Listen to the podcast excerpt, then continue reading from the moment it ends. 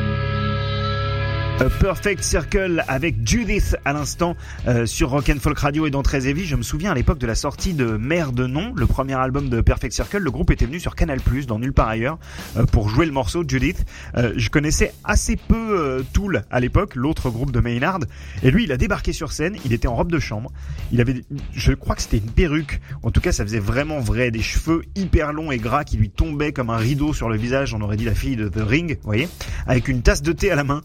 et il était hyper surprenant, hyper bizarre ce mec et je suis instantanément devenu fan et je crois qu'on a été nombreux et nombreux à vraiment commencer à s'intéresser de plus près à Tool après être tombé euh, pour la première fois sur, euh, sur Perfect Circle. Alors maintenant, on passe au plat de résistance de Heavy ce soir. Deftones a sorti fin septembre un neuvième album assez exemplaire, Homes.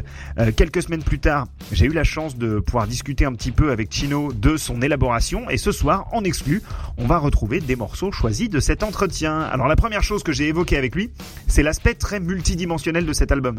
le fait que l'une des premières paroles évoque la découverte enfin de l'équilibre.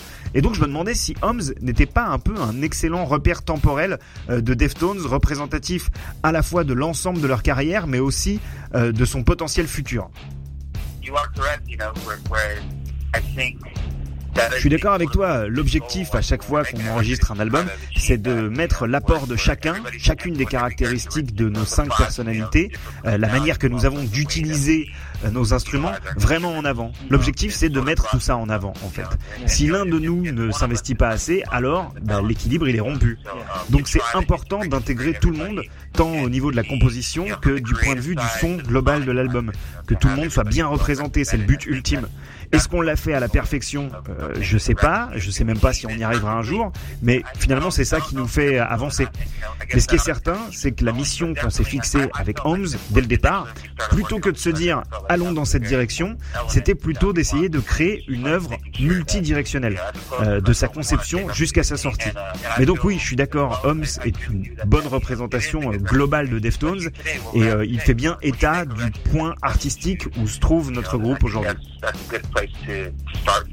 Et cet équilibre, cette représentation parfaite d'un groupe en pleine possession de ses moyens, on le retrouve intact dans un morceau comme Radiant City qu'on écoute tout de suite dans Très sur Rock'n'Folk Radio. Voici Deftones.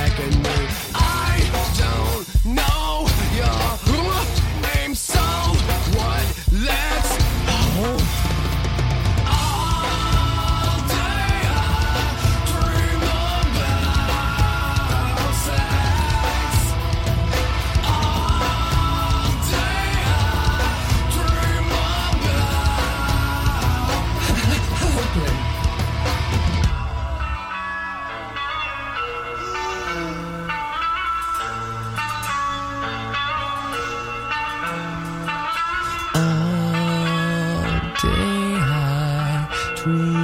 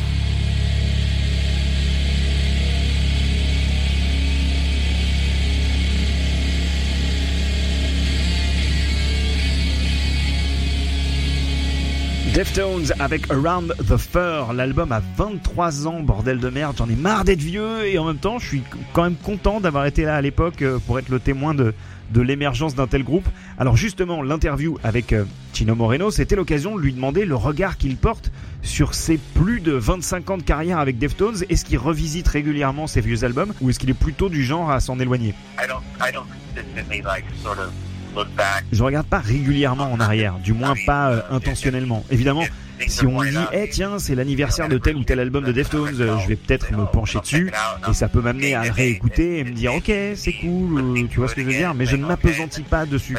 En même temps, je suis pas non plus du tout timide vis-à-vis de tout ça. hein. Je suis très très fier de tout ce qu'on a accompli.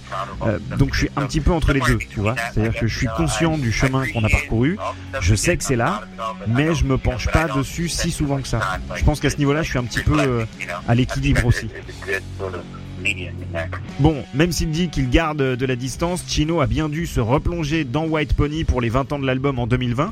Euh, Deftones sort d'ailleurs le 11 décembre prochain White Pony Black Stallion, une réédition deluxe contenant une version intégralement remixée de cet album, considéré par beaucoup de fans comme leur meilleur, et puis par les critiques aussi. hein.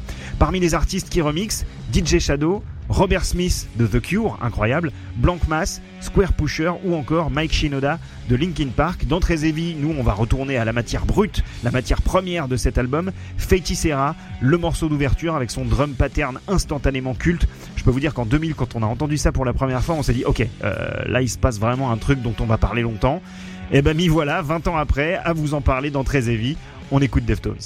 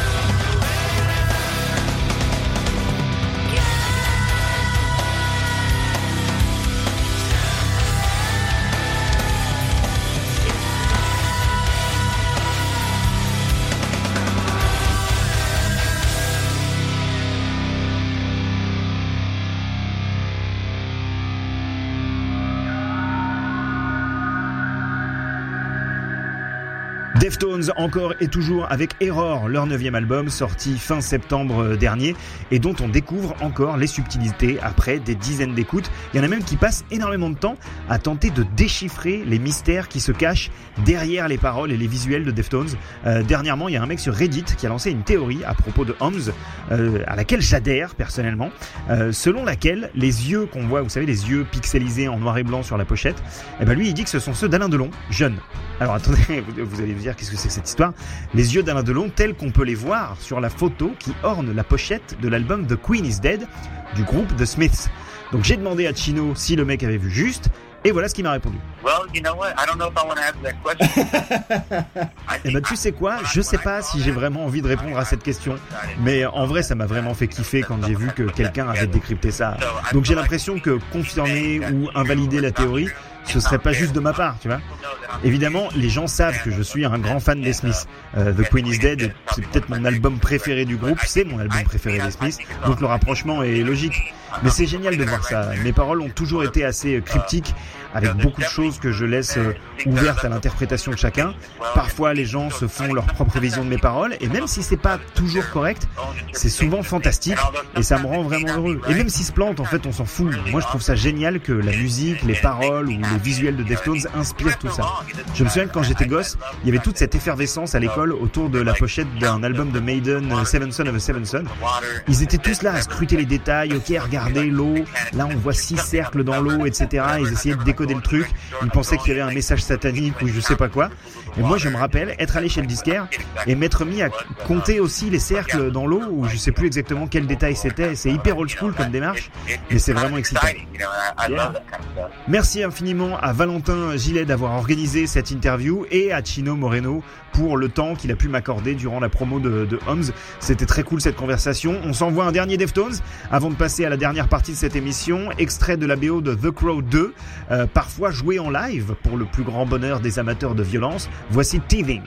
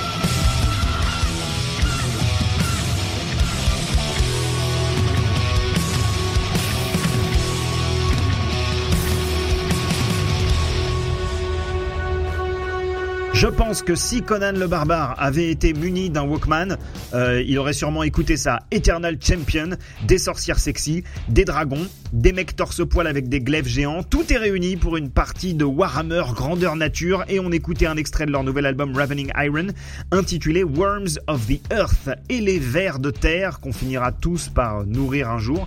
Eh bien, je m'en vais de ce pas les retrouver car Très s'achève pour ce soir. Merci d'avoir été avec nous sur Rock'n'Folk Radio. Euh, merci à Alan pour la réalisation. Retrouvez cette émission ainsi que les précédentes hein, en podcast un petit peu partout sur les internets. hein. Vous tapez euh, Très Heavy podcast euh, dans Google et c'est parti. Mon kiki pour des heures de fun euh, métallique. Je me retire dans mes appartements privés. Je vous laisse vous amuser. Claquez la porte en partant. Tout ira bien. Si vous cherchez de quoi vous ambiancer pour la soirée, je vous laisse avec ceci.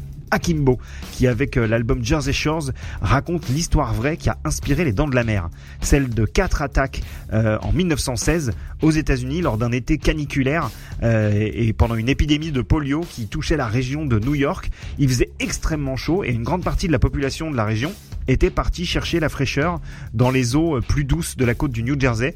Et au cours de cette ruée vers l'océan, bah, quatre personnes sont mortes, dévorées par de furieux requins. Une série d'attaques qui ont participé euh, finalement à faire de ces prédateurs des monstres dans l'inconscient collectif. Alors que bon, c'est juste qu'on les connaissait pas du tout et qu'on n'en savait pas assez sur eux. Le groupe Akimbo en 2012 s'empare de ce fait divers euh, effroyable et en fait un album, à mon sens leur meilleur, un album taciturne, houleux, qui s'éloignait du hardcore un peu noise pour lequel on connaissait le groupe et s'aventurait sur des territoires assez nouveaux. Euh, les dernières attaques euh, meurtrières de juillet 1916 ont eu lieu loin des côtes, dans la crique désormais tristement célèbre de Mataiwan. Un enfant de 11 ans y a trouvé la mort, euh, un autre de 24 ans également, un troisième, 14 ans, a survécu de peu mais il y a perdu sa jambe. hein. Donc euh, le 12 juillet 1916, les requins ils étaient pas venus à Mataiwan euh, pour compter les lentilles, hein, si vous voyez ce que je veux dire. Mataiwan c'est également le titre d'ouverture de l'album Jersey Shores d'Akimbo. C'est également le morceau de clôture de cette 30e édition de Très Heavy. Adieu.